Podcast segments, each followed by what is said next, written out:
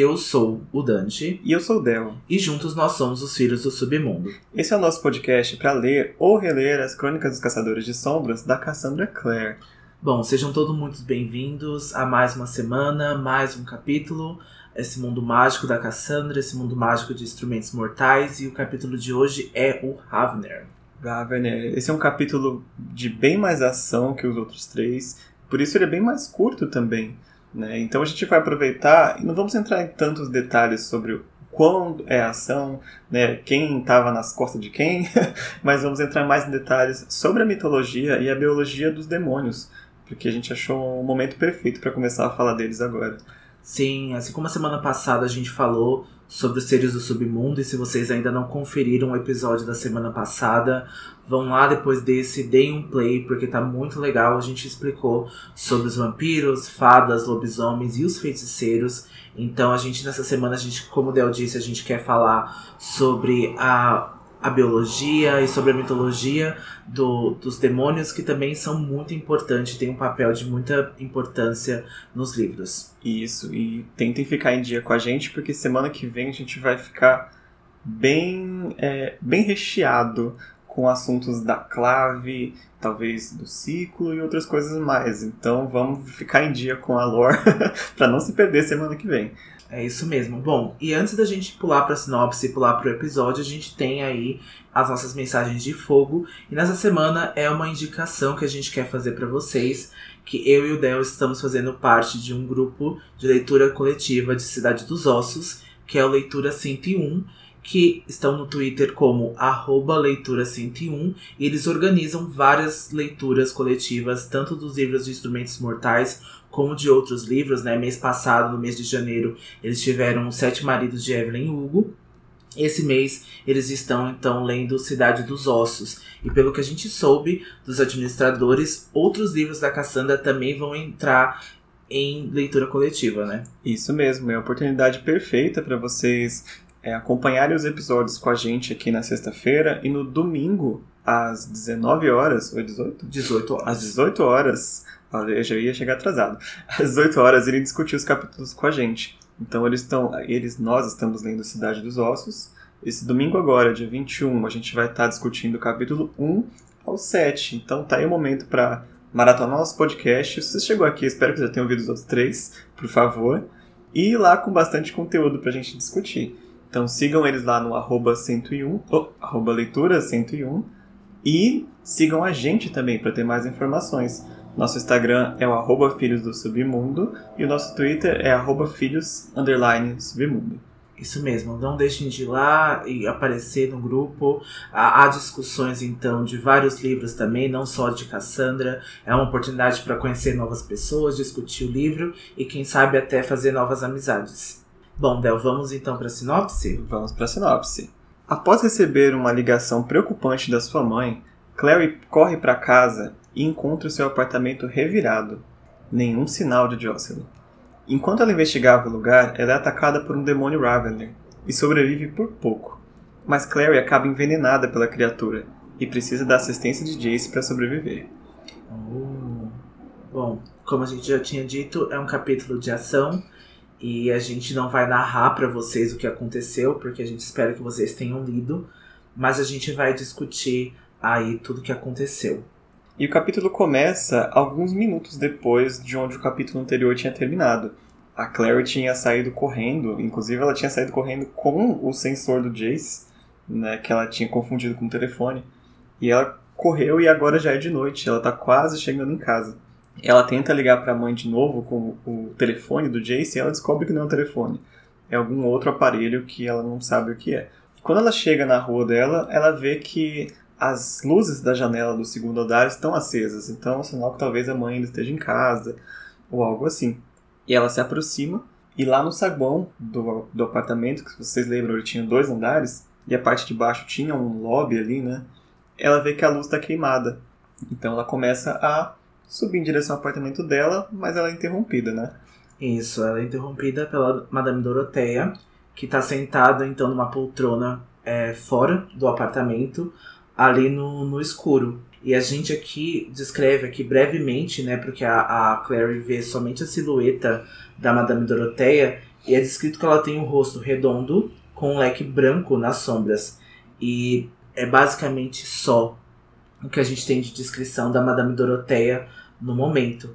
E a Madame Doroteia, então, até diz que se a mãe da Clary tá arrastando uma mobília ali dentro do apartamento, porque ela tá fazendo um barulho horrível lá em cima. E aí ela pega a Clary para Cristo, né, e começa a reclamar de todas as coisas que não estão em funcionamento no prédio. Ela começa a reclamar que a luz está queimada, que é pro Luke vir consertar é, essa luz, porque a Madame Doroteia acha que o Luke faz um papel de namorado e zelador do prédio, né? E a Clary. Não bastasse fica... ficar batendo a vassoura no teto assim, porque a Jocelyn tava só fazendo barulho no andar de cima? Sim, a Madame Doroteia é aquela típica vizinha folgada que quando você faz um favor para ela, ela começa a pedir vários. e ela até se recorda, né, que a Madame Doroteia pede pro Luke uma vez cortar um sofá ao meio, porque ela não quer arrastar o sofá, tirar a porta, né? Na verdade, da, das dobradiças. Então ela pede pro Luke partir o sofá ao meio. E o pobre do Luke nem mora lá, né? é, então, mas ela imagina que o Luke é namorado da, da Jocelyn e por isso que ela pode pedir favores, né? E a Claire tá tão sem paciência, né? Então tá desesperada para chegar logo no apartamento, acaba só só concordando, né? Diz que vai chamar o Luke assim quando puder. É, eu adoro essa parte, porque ela tá com o leque na mão, né? E aí ele descreve que ela fecha o leque assim com toda a força. E eu só consigo ver a Nani People, sabe? Bom, essa referência é um pouco antiga, porque se você tem, sei lá, menos de 20 anos, você não conhece a Nani People. Se você não conhece, Google aí, Nani People Leque. Mas a Nani People é, era uma drag queen, eu acredito que hoje é uma mulher trans. Mas ela tem um leque enorme e ela fica batendo esse leque quando ela quer enfatizar uma frase. É maravilhoso, gente. A Nani People é maravilhosa. No meu headcanon, ela tá aqui para fazer a série Madame Dorothea Nani People. Enfim, e a Claire agora volta né, para sua missão mais importante, que era procurar a sua mãe. Então ela sobe pro apartamento dela. Primeira coisa que ela observa, ligou o modo detetive ali. A porta tá destrancada. Então já. Hum. Aí ela entra, a luz, as luzes estão todas acesas.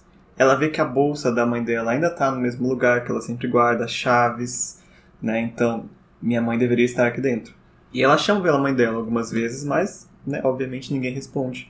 Ela começa a ir de cômodo em cômodo para ver se ela descobre alguma coisa e quando ela para para observar, ela vê que a casa está revirada, né? Que as almofadas estão rasgadas, que a, os livros estão derrubados e até o mais triste, os quadros da Jocelyn estão todos rasgados. Né? Ele descreve que as molduras estão ali só somente a moldura na parede, né? E as pinturas foram todas destruídas por quem quer que seja que estivesse aí dentro. A Clary descarta então a possibilidade de algum ladrão ter invadido né, o apartamento, porque ela vê que os objetos de luxo ainda estão dentro do apartamento, né? Como o aparelho de DVD, os televisores, os laptops. Então ela descarta automaticamente, automaticamente que um ladrão tenha entrado lá. E aí ela começa a andar pelos cômodos de novo e ela vai até o quarto da mãe. E ali ela fica em dúvida porque ela vê que o quarto tá pouco desarrumado, né? A coxa ainda feita à mão está estendida na cama. Ela vê até a foto dela criança, né, sorrindo ali banguela para ela mesma e ela começa a chorar, né? Ela se emociona bastante nesse momento, ela tá bastante frágil quando ela escuta um barulho ecoando no apartamento e algo tá sendo derrubado ali, seguindo por um arrastão, né? Seguindo por um, por um barulho de arrastar.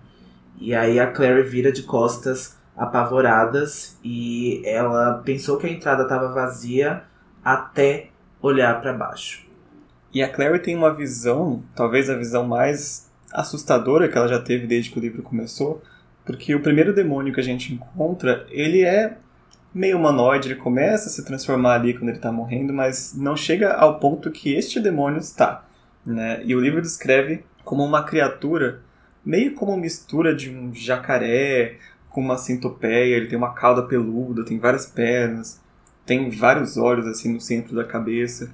Se vocês quiserem ter uma ideia melhor de como ele é, a gente tem uma ilustração dele lá no nosso Instagram, arroba Filhos do Submundo. A gente postou essa semana uma das artes, é inclusive a arte que está na história em quadrinhos, se eu não me engano. Ela é ilustrada pela Cassandra Jean e é o quadrinho oficial do Cidade dos Ossos. Bom, então a Clary se assusta, né? Ela berra nesse momento e ela acaba rolando pro lado e sendo atingida pela, pela criatura, né? O monstro então começa a rosnar, ele até sobe na parede do apartamento e ele começa a sibilar alguns rosnados e a Clary percebe que na verdade são palavras. Demônios falantes? Mas demônios falam, Dante? Bom, aqui de acordo com a lenda, né, os primeiros demônios foram gerados por Lúcifer, mas outra criatura que tem extrema importância, né, que é a Lilith. E a Lilith, é, para algumas crenças, ela foi a primeira mulher do Adão que foi transformada em demônio por Lúcifer. E aí, então, a lenda conta que a Lilith meio que se tornou a mãe dos demônios e ela teve um grande papel é, na criação e na transformação, é, junto com seu parceiro, o anjo caído Samael, e quem acreditava ser a serpente que tentou a humanidade. E aí os anjos baniram os demônios da terra para o vazio. Eu adoro essa lenda.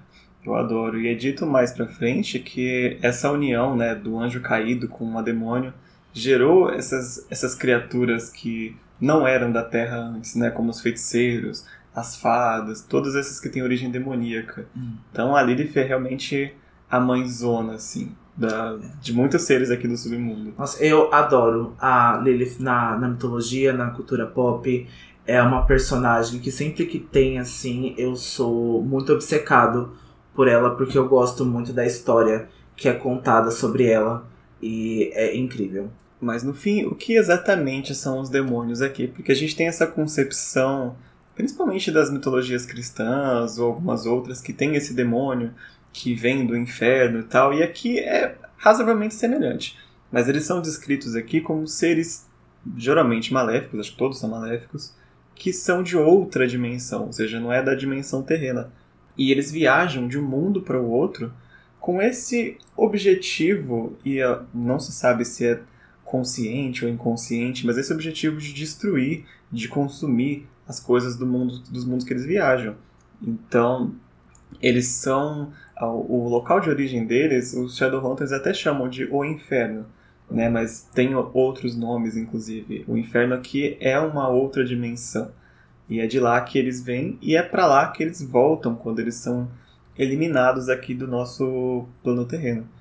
É porque de acordo com a lenda, né, e de acordo com o que a gente sabe uh, dos livros, os demônios não necessariamente morrem, né? Então, assim, quando eles são eliminados pelos caçadores de sombras ou qualquer outra coisa que consiga eliminar eles, eles voltam para sua dimensão demoníaca e lá eles são reconstituídos e aí eles podem voltar à Terra. Então é um trabalho que é para sempre, né? O trabalho do, dos caçadores de sombras, porque esses demônios nunca vão cesar, né? Então, assim, só, sei lá, se as portas do inferno se fecharem em algum momento. E aqui é até contado que existem demônios maiores, e esses demônios maiores, quando eles morrem, eles são um pouquinho diferentes dos demônios comuns, né? Dos demônios menores, porque eles vão para o vazio, que é o espaço entre os mundos onde os demônios maiores ficam. Então é espalhado as partes, né? Quando um demônio maior morre, e eles vão para esse vazio para se reconstituírem. E lá demoram séculos para eles conseguirem se reconstituir, diferentemente dos demônios menores. Justo, né? São dificílimos de matar, então tem que ser difícil de retornar também, né? É, os demônios maiores, aqui a gente não vai entrar muito em detalhes nesse episódio, mas são anjos caídos, são alguém de extrema importância, são, são seres muito singulares e muito poderosos uhum. no, no, universo. Então por isso que eles têm aí uh, uma forma diferente de matar e de se reconstituir é, é, bem diferente. E normalmente quando eles aparecem aqui nos livros, eles têm um impacto muito grande. É difícil aparecer um demônio maior que seja né, irrelevante para a história aqui, né? Uhum, todos eles têm um, grande papel, uh, papel até eu posso dizer, né, é, de vilania, mas são papéis muito importantes assim. E uma coisa que eu gosto muito dos demônios nesse universo é justamente esse essa ideia de ser interdimensional, sabe? De ser meio cósmica, essa coisa meio Lovecraft. Eu amo isso, porque vai além do simples céu e inferno, né? Das, das mitologias que a gente já conhece. E uma, uma coisa que é descrita no Codex que eu acho super legal é que a forma que a gente visualiza eles aqui na Terra pode não ser a forma real deles. Né? Então ninguém sabe exatamente como que é a forma de um demônio. Eles ganham um corpo quando eles entram nessa dimensão, que é o que a gente enxerga, que são essas criaturas que a gente enxerga. Mesmo assim, é algo que talvez nunca se saiba como é um demônio de verdade, está além da nossa compreensão.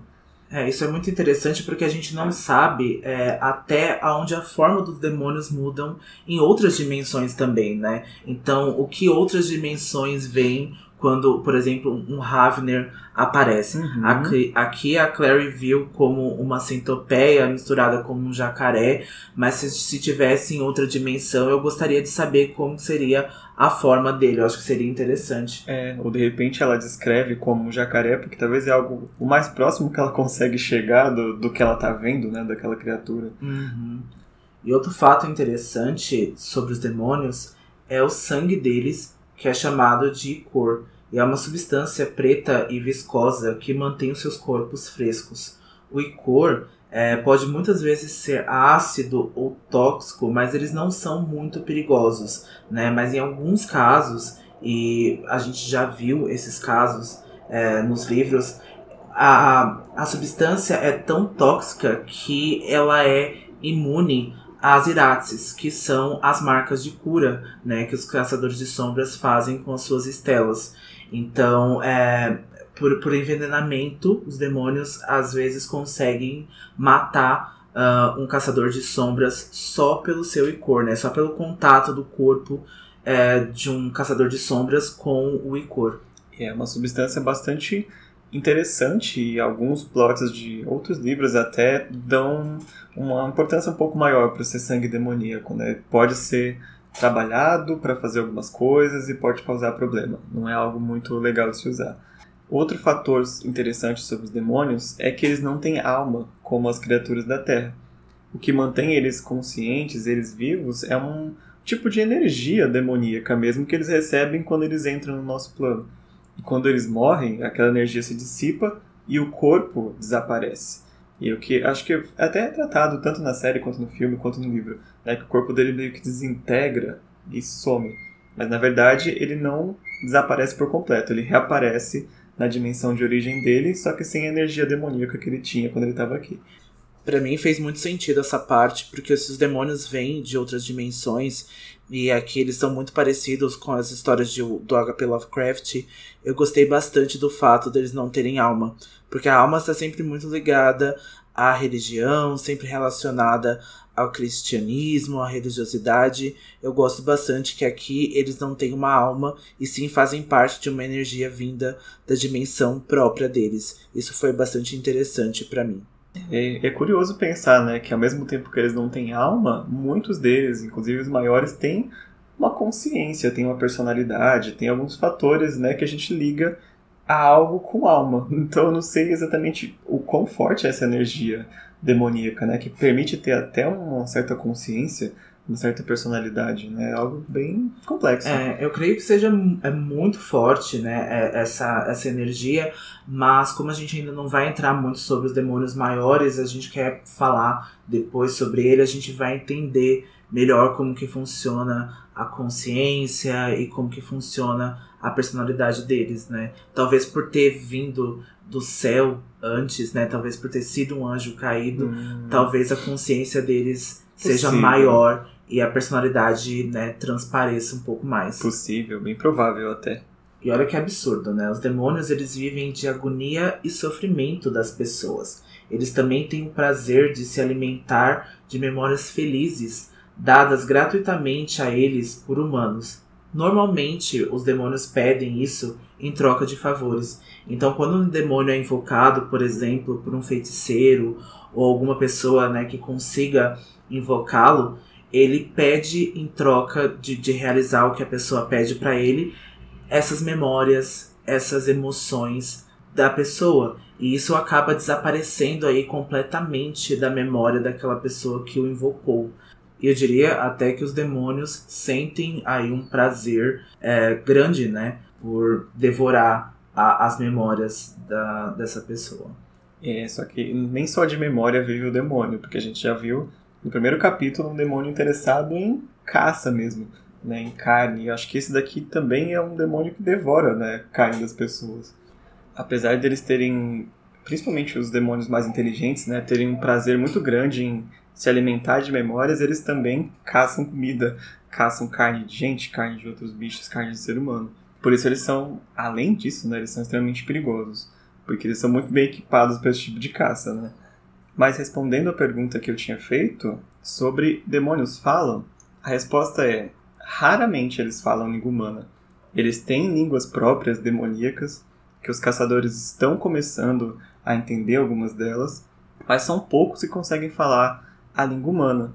Então, quando você observa, no caso os caçadores observam um demônio falante, pode ser muitas vezes um sinal de que esse é um demônio invocado por alguma pessoa. Porque eles meio que aprendem algumas palavras que eles escutam, quase como um papagaio, assim, né? De ouvir algumas coisas. Então, dá para notar agora que esse demônio que a Claire encontrou, bem provavelmente é um demônio invocado, não um demônio que veio por conta própria para atacar ela. Bom, depois disso que o Del disse, né, fica bastante fácil a gente deduzir que esse demônio que atacou a Clary nesse capítulo foi um demônio que foi invocado por um feiticeiro, por uma pessoa que consegue invocar demônios, e ele acabou repetindo essas palavras de uma forma bastante bestial, de bastante fera, né? No sentido de fome, carne, comer, e foi por isso então que ele conseguiu falar, né? Por isso que a Clary ouviu palavras no demônios. E aqui eu quero falar sobre as fraquezas do demônio agora, porque a gente, né, tava falando todas as capacidades dele, o que que ele consegue, ele parece imbatível. E demônios não são imbatíveis, né? Eles têm fraqueza por um poder angelical e o fogo celestial. Além disso, né, por, por eles terem fraqueza do poder angelical e o fogo celestial, eles podem é, sofrer dano por armas que são marcadas para o combate demoníaco, né? Então são armas dos Nephlins, por exemplo, como a lâmina Serafim, que a gente vai explicar mais para frente, ela é uma arma que invoca o poder de algum anjo e isso tem efeito é, contra o, o demônio. E outro fato aqui é que, mesmo assim, grandes impactos né, físicos, como o esmagamento, podem matar o demônio. Então, se o demônio for uma rocha cair nele, ele ficar preso em alguma montanha, algum objeto muito pesado é, né, cair no corpo dele, isso mata o demônio também para vocês verem como não é nada fácil para um mundano matar um demônio, né? Porque ele não tem acesso a esse tipo de energia angelical, essas coisas desse tipo. Então, se você encontra um demônio, única coisa que você pode fazer é torcer pro seu teto cair na cabeça dele e ver se ele morrer esmagado, porque não vai dar, né?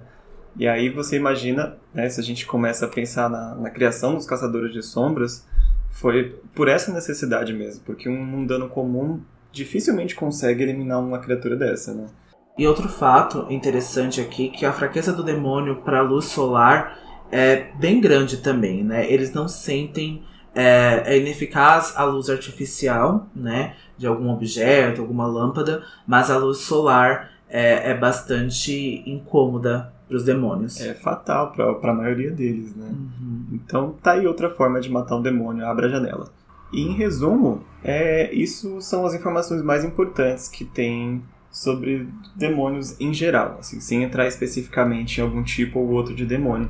Se vocês quiserem mais detalhes sobre tipos diferentes de demônio, a gente recomenda dar uma olhada no Codex. Quem tem acesso ao Codex dos Caçadores tem um capítulo inteiro lá sobre demonologia, tem algumas ilustrações, alguns tipos de demônio. Mas basicamente, em resumo, foi isso que a gente disse hoje aqui. Uhum. Há muita mitologia né, por trás, a gente vai entender conforme os livros forem passando, conforme os capítulos forem andando. A gente vai voltar a falar de diferentes tipos de demônios, assim como Del disse, há vários demônios que aparecem uh, na série e a gente sempre vai parar, introduzir esse demônio, explicar um pouquinho sobre a biologia, sobre dimensão e de onde ele vem, o que ele vai comer. Então a gente sempre vai parar o episódio para falar sobre essas criaturas que são importantes. É, a gente já tá ansioso pros primeiros demônios maiores, porque é ali que tem ó, um suquinho de lore pra gente digerir. Bom, é nesse momento que a gente volta a discutir o capítulo e a Clary tá frente a frente com o demônio nesse momento. Ele começa a andar até ela e ela fica desesperada, mas alguma coisa salva a Clary nesse momento porque ela consegue sentir o sensor do Jace, aquele que ela achou que era um telefone, vibrar no, no, no bolso dela. E nesse momento que o demônio derruba ela, a Clary pega o sensor e ela faz algo que foi heróico do, do momento que a Clary, que a gente diz que a Clary é heroína e a gente vê aí a primeira aparição, né, de uma Clary Shadowhunter. Primeira aparição. Nesse momento, se, é, se eu não me engano, a Clary tá no chão, né? O demônio tá em cima dela. E ela tá até com o braço preso embaixo dele. E antes dela conseguir atingir ele, o demônio fala uma coisa muito importante ele fala com aquelas palavras estranhas dele que o Valentim não ia se importar se ele devorasse ela. Porque ele não havia mencionado para ele que tinha uma garota na casa. Então, para ele, o Valentim não sabe que tem garota aqui e não ia sentir falta se ela fosse devorada. E aqui a gente começa a ligar mais uma pista do Valentim, que já tinha sido citado por outro demônio há um tempo atrás, que ele havia retornado e o Jace acredita que ele está morto, mas este demônio falou com o Valentim recentemente. Possivelmente esse demônio está a comando do Valentim, né? Foi mandado pelo Valentim até o apartamento da Clary. Então ele não tinha avisado de garota nenhuma. Então o demônio até diz, né, sobre algo sobre sugar os ossos dela, sugar a medula dela. E ele não sabia. E se a Clary não tivesse, né, esse sensor nesse exato momento, ela teria ido de caixão, como eu costumo dizer, né? E graças ao, ao Jace, ela e ela, ela tinha esse objeto no bolso. Eu acho legal que aqui no livro realmente é graças ao Jace, mas é bem mais indiretamente, né? Porque nas outras mídias o Jace aparece nessa cena, né? E resgata ela em, em ambos os casos, né? Sim, tanto no filme quanto na série. É, é o Jace que mata é, esse demônio, né? E, e não a Clary. E é, e é uma forma que eu gosto bastante. Eu gosto bastante desse encerramento de cena é, da Clary matando o primeiro demônio dela. E dessa forma heróica, né? Sem treinamento nenhum, que a gente costuma dizer aqui. A Clary não tinha nada, ela não tinha consciência nenhuma. Uhum. Foi até um pouco de sorte. Bastante, também. porque ela não sabia que aquilo ia acontecer, né? É. Exatamente. Ela viu a primeira coisa ali e tacou na, na boca do bicho. É, e como que ela matou esse demônio? Bom, então assim que o demônio abre a boca, né, para atacar ela, ela joga o sensor dentro da boca dele. Ele acaba engolindo esse objeto e como esse objeto era do Jace, ele estava marcado, né, com runas e símbolos que é né, como a gente já havia dito no episódio passado, para sentir, né, energias demoníacas, né, funciona como um sensor, é um sensor, então isso acabou matando o demônio, porque a gente disse, né, agora explicando sobre a biologia dos demônios, que as marcas, né, os objetos precisam ser marcados é, para ter efeitos e serem é, repelidos, os demônios serem repelidos por isso. E aí, nesse caso, como era um aparelho que sentia a presença demoníaca, essas marcas foram suficientes para, dentro da boca do demônio, fazer ele passar mal, agonizar e morrer. E a Clary, com muita sorte do mundo, porque ela não tinha ideia que o sensor poderia fazer isso, mas ele pode, ela matou o primeiro demônio dela. Ela está há pouquíssimas horas sabendo sobre os caçadores de sombras e já está agindo como um, né? É uma caçadora de sombras nata, nata. né? Enquanto o demônio está estremecendo ali antes de morrer, a Clary consegue se levantar e enquanto ela está fugindo, ela sente alguma coisa acertando a nuca dela com força, que o demônio ou atirou de propósito ou ali no, né, no seu, seu movimento acabou acertando ela. E ela desmaia. Uhum. E ela desmaia e ao retornar à consciência, a Clary está deitada no gramado, né? É, ela até diz que é o gramado aonde a mãe dela trabalhava ali numa uma roseira e o Jace tá ajoelhado ao lado dela. E ela tá sentindo muitas dores, mas percebe que a viatura da polícia está estacionada ali perto do, do condomínio dela, né? Do prédio dela. E a, ela imagina, né? Porque os vizinhos escutaram o um grande barulho, né? E, e as coisas que estavam acontecendo no apartamento, então chamaram a, a polícia. E a Clary tenta levantar, mas ela não consegue. E aí o Jace confirma que ela foi atacada pelo demônio, né? E que ela foi acertada ali, provavelmente pela, pela garra dele, né? E ela não consegue levantar. E o Jace diz que precisa levar ela até o instituto, já que, né, ela tá estava inconsciente e há sangue de demônio, o icor, né, é, dentro da, das veias dela e que isso é mortal e ela se ela não for atendida, né, se ela não for socorrida, assim, no mínimo uma hora, ela vai morrer. E a Clary até faz menção de tentar chamar os policiais ali, mas o Jace avisa que é bem provável que eles sejam até demônios disfarçados, que não seja a polícia mundana comum. Isso é confirmado depois que o Jace levanta ela eles começam a sair do jardim ali, porque eles estão numa posição que não dá para ser visto, né, da, da frente da casa. E quando a Clary olha para trás e vê a policial que tá entrando, ela vê que a mão dela tá meio esquelética, tá meio monstruosa. Então se confirma que são sim demônios que estão lá ainda para terminar o que eles começaram quando a Jocelyn ainda estava em casa, né? E também confirma que o Valentim provavelmente estava é, a, a, em comando desses demônios, uhum. né? E tava mandaram eles ali para terminar o serviço. Então já daqui a gente já observa o quanto poder o Valentim tem sobre algumas criaturas demoníacas, né? Já é algo para se preocupar. É, é, é bastante excepcional, assim, o poder que ele tem. É um dos vilões, eu posso dizer, né, que é um vilão é, mais icônico da série, porque é muito grande o, o poder, a quantidade de poder que ele tem. Então Jace vai puxando a Clary né, no, nos ombros e tal. E ele olha para ela e ele vê que as veias dela estão começando a aparecer no rosto de azul e ela tá começando a tossir sangue.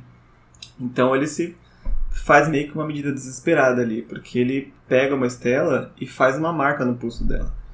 É, aqui a gente explica para vocês o que é uma estela que é uma ferramenta né, usada pelos caçadores de sombras para desenhar as runas em suas peles ou armas. Elas são feitas de adamas, que é um metal celestial. A gente vai voltar a falar das adamas mais para frente, né? Porque elas são manejadas pelas irmãs de ferro, então tem uma mitologia, tem uma história por trás desse material e se assemelham a uma varinha, né, que uh, aquecem ao ser usadas. E elas podem ser somente usadas por caçadores de sombras. E aqui é até uma atitude imprudente do Jace, porque ele não sabia se a Clary era uma caçadora de sombras. E a Clary podia ter se ferrado muito por ser marcada se não fosse uma caçadora de sombras, né? Na verdade, ela poderia ter morrido é, se ela fosse uma humana comum. Ele meio que apostou ali, né? Se ela vai morrer de veneno ou vai morrer com essa marca aqui. Então eu vou testar para ver se funciona. Ou se tornar uma criatura que a gente vai falar nos próximos episódios, que a gente vai ver nos próximos capítulos. Então era bastante arriscado da, da parte do Jace, mas ainda bem que o palpite dele foi certeiro, né? Foi certeiro. Mas mesmo assim, com essa marca, a Clary começa a perceber que ela vai desmaiar, o Jace também. Então ele segura ela nos braços e a última coisa que ela escuta é ele falando a palavra pacto e desmaia de vez, encerrando o nosso capítulo 4. Bom, então foi um capítulo de ação, a gente pôde ver a Claire então matar o seu primeiro demônio, e o primeiro demônio morto a gente nunca esquece. Então, parabéns para Clary, e a gente introduziu bastante de uma forma bastante legal e bastante completa aí as criaturas dos demônios, né, que são muito importantes na, nos livros. É, nesse universo elas são fundamentais, estão presentes em todas as sagas, todas as trilogias, todos os, né, do universo caçadores tem alguma coisa demoníaca envolvida. Né? Exatamente. Bom, então agora a gente vai para nossa leitura do Grimório e Del, qual que você frase ou descrição que você quer colocar essa semana no seu Grimório? Essa semana eu vou colocar a descrição da de quando a Clary encontra o demônio. Eu gosto muito da, da forma que está escrita.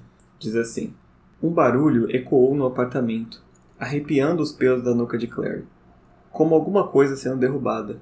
Um objeto pesado atingindo o chão com uma batida forte. A batida foi seguida por um barulho arrastado e vinha em direção ao quarto. Com o estômago contraído de pavor, Clary se levantou e virou-se de costas lentamente. Por um instante, ela pensou que a entrada estava vazia e sentiu uma onda de alívio. Em seguida, olhou para baixo. Um berro partiu da garganta de Clary. Ótima descrição. Digna do Stephen King. Bom, eu também. A minha frase do Grimório essa semana também vai envolver o demônio. E quando ele sibila, né? Quando ele fala pra Clary assim: Valentim nunca vai ficar sabendo.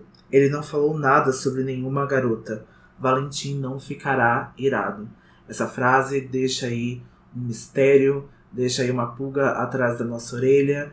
E eu gostei bastante dessa frase e a forma como o Valentim tá em comando desse demônio. E como o demônio estava errado em achar que o Valentim não ia ficar irado com uma situação dessa.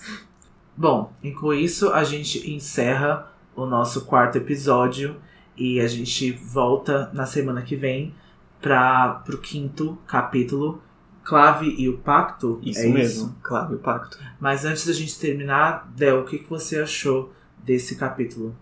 Ah, é um capítulo médio para bom. Eu, eu gosto da, do ataque do demônio, eu acho a luta muito, muito boa, a luta com o demônio da Clary, porque realmente uma menina sem treinamento, assim, ela fez o que ela podia fazer, da forma que ela conseguiu fazer. E eu achei muito bem, bem escrita esse capítulo. É, eu gosto também da forma cinematográfica que esse capítulo foi escrito. A Cassandra escreve muito bem as cenas de batalha e é até um elogio que eu faço para ela, porque eu consigo ver exatamente o que está acontecendo. Alguns autores escrevem cenas de batalha muito confusas, você não sabe aonde os personagens estão, o que está acontecendo, é um embolado de coisas, e aqui é muito bem escrito, aqui é, é, é muito bem pensado. Então eu gosto desse capítulo por conta disso. E ela escreve de uma forma tão boa que aqui o Ravener ele realmente é bem aterrorizante. Mas mais pra frente, quando a gente vê o Ravener do ponto de vista de caçadores de sombras mais experientes, a gente tem uma impressão dele ser às vezes menos perigoso, porque a gente está num outro ponto de vista, e ela consegue fazer muito bem essa forma de, dependendo de quem está vendo a criatura, enxergar a cena de outra forma. Hum, isso é muito bom. Isso é muito legal. E com isso, a gente encerra o nosso capítulo e o episódio dessa semana. É, hoje foi um pouquinho mais curta, porque o capítulo foi um pouquinho mais curto, mas vai compensar a semana que vem. Preparem os ouvidos. Sim, a gente vai aí, chuta no mínimo uma hora de episódio. Por aí. Bom, então por hoje é só. É, a gente quer agradecer vocês por acompanhar a gente até aqui. Não esqueçam de ir nas nossas redes sociais, no arroba Filhos do Submundo lá no Instagram e no arroba Filhos Submundo no Twitter. Comentem o que acharam do episódio, o que acharam do capítulo. E a gente espera vocês domingo na leitura coletiva. Os links vão estar lá no Twitter do arroba leitura101. Vem encontrar a gente lá pra gente discutir esse livro maravilhoso. E se você escuta os nossos episódios na plataforma da Apple Podcasts, não deixa de avaliar lá o nosso episódio, de dar as estrelinhas, porque é muito importante pra gente e fortalece o nosso trabalho aqui no podcast. E com isso a gente se despede. E não se esqueçam, todas, todas as histórias são verdadeiras. verdadeiras. Tchau. Até semana que vem.